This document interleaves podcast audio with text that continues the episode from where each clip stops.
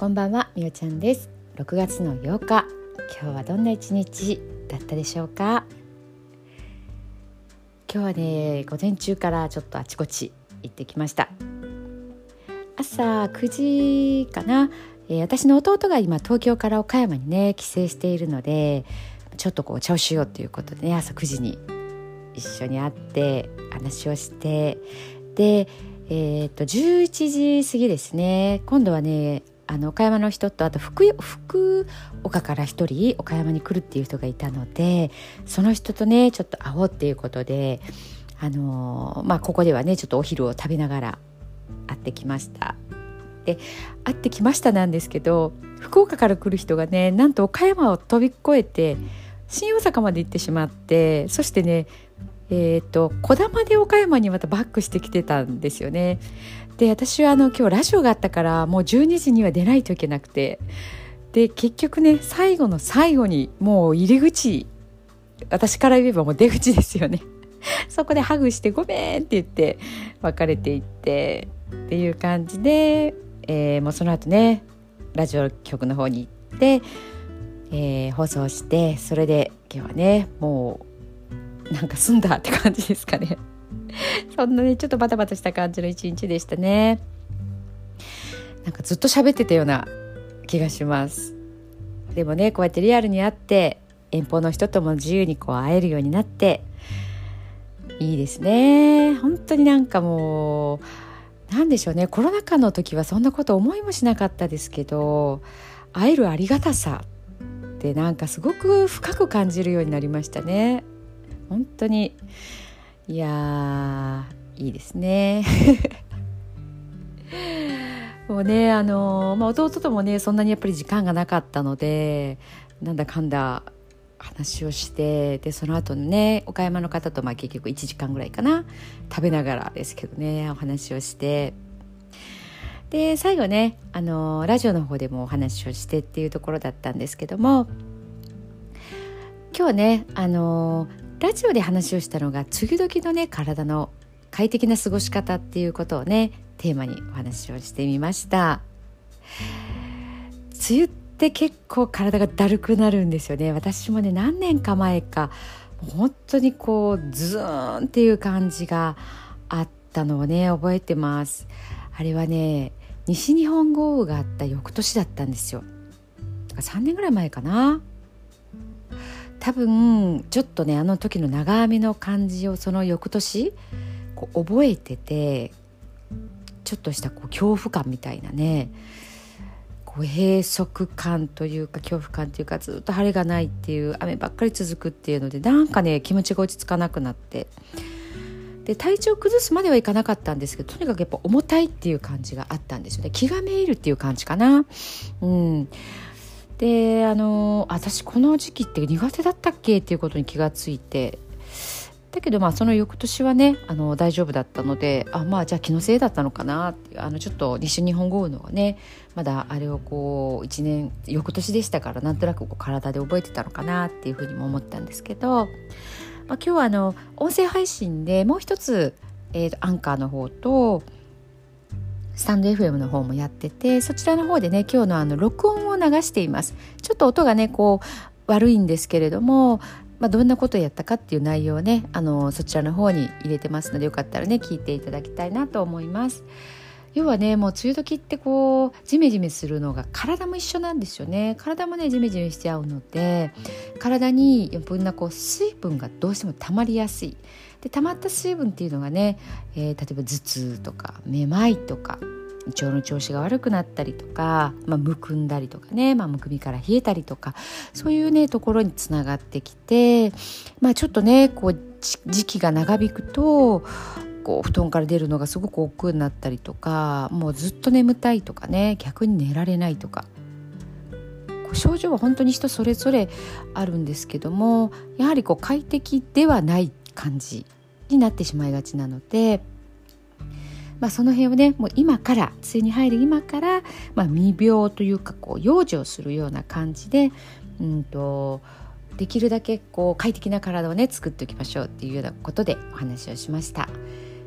リンパの流れをえー、とにかくこう滞らせない詰まらせない感じで、えーと、それをねこうスムーズに流れておくように、まあ、実際実技も交えてねあのやりました。まあ、老廃物が溜まったりっていうところになるとむきむきやすくなってくるのでできるだけこうねあのリンパ液っていうところはリンパ節っていうところのこう詰まりも取って流しやすくしてあげるっていうことですよね。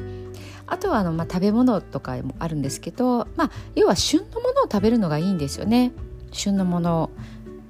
であのー、まあ、私とかそうですねこう、まあ、むくみ改善っていうところでは黒豆茶を飲んでます豆のお茶ですね黒豆食べてもいいんですけどやっぱり炊くのって結構手間なんですよね なので黒豆茶とか、まあ、小豆茶とかね小豆とかでもいいですしねはい、まあ、あときゅうりとか、まあ、あの旬のものスーパーに並ぶものをね、あのー、食べて体の方を整えていくっていう感じでしょうか。いや本当にねあの体にね水分たまるとまあ結構こうなんていうかめまいとかね頭痛がするとかっていうそういうトラブルが出やすい方もあのいらっしゃるのでもう嫌ですよねどっかが痛いとかねこうその病院にかかるような痛さではない不調みたいなできるだけねこうやっぱり毎日自分のやりたいことを楽しくやりたいっていうのはありますよね。やっぱりそれはあのやなんていうかこう自然界がねこう変化しているのと一緒でやっぱ体もねその変化にこうスムーズにこう乗っていくというか乗りこなしていくっていうのが大切なんだなっていうふうにね思います。まあ、東洋医学的なところをねあのいろいろ調べたり勉強するとねそういったところがもう本当に昔からあるんだなっていうことがねあの分かりますので、まあ、興味ある方はねあの東洋医学とかねあの木下土根水とかっていうのを調べられるといいと思います。あと自分のタイプとかですねこう水が溜まりやすいのか油がね溜まりやすいとか体質もあったりします。あの気血水って言ったりしてねこうエネルギーが滞りやすいのかとかね。あのなうんとまあいろいろ最近ネットとかで無料でね診断もできたりするのでまあ本に本もありますけどね自分がどのタイプかっていうのねあの知って快適にぜひぜひこういう時期ですねこれからの時期はね過ごしていただきたいなというふうに思います。はい、えー、では今日はね寝る前の祝詞と読んでいきたいと思います。今日あなたはあなたを生き切った。ポジティブなあなたを表現したなら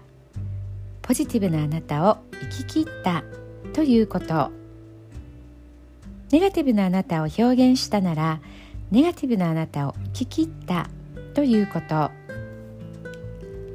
今日あなたはあなたを生き切った。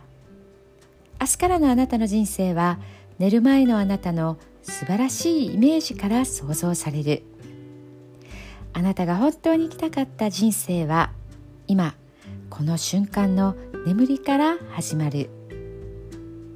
あなたには無限の可能性がある。あなたには無限の才能がある。あなたはまだまだこんなものではない。あなたには目覚めることを待っている遺伝子がたくさんある。もし今日あなたの現実において自分はダメだと思うような出来事が起こったとしても嘆く必要はない。それはあなたがダメなのではなくあなたに素晴らしい部分が見えていなかったというだけだから。もし今日あなたの現実において自分は才能がないと思うような出来事が起こったとしても嘆く必要はない。それは才能がないのではなくまだ才能が開花していないだけなのだから。今日悔やむ必要はない。今日起こったことは起こる予定だっただけのことだから。もし今日あなたの一日が素晴らしい一日だったなら明日はさらに素晴らしい一日になる。もし今日あなたの一日が誇らしい一日だったなら明日はさらに誇らしい自分に気づく一日になる。あなたはまだまだこんなものではない。明日のあなたはこんなものではない。あなたにはまだまだ可能性がある。あなたには目覚めることを待っている遺伝子がたくさんある。遺伝子のスイッチを入れれば入れるほどあなたは自分の可能性に目覚め才能に目覚めてゆく。素晴らしいあなたをイメージしよう。眠っている間にそのイメージが記憶となりその記憶が明日のあなたの現実を作っていく。あなたの遺伝子を目覚めさせるのはあなたがあなたを信じる力。あなたは素晴らしい。あなたには価値がある。明日は明るい。たくさんの希望がある。あなたの一呼吸一呼吸があなたを癒しあなたは黄金の光に包まれ眠っている間にあなたのエネルギーを浄化し整える。今日あなたはあなたを生き切った。明日からのあなたの人生は寝る前のあなたの素晴らしいイメージから想像される。そしてあなたはあなたが本当に生きたかった。人生を始めてゆく桑名正則さんの寝る前の祝詞でしたそれではおやすみなさい。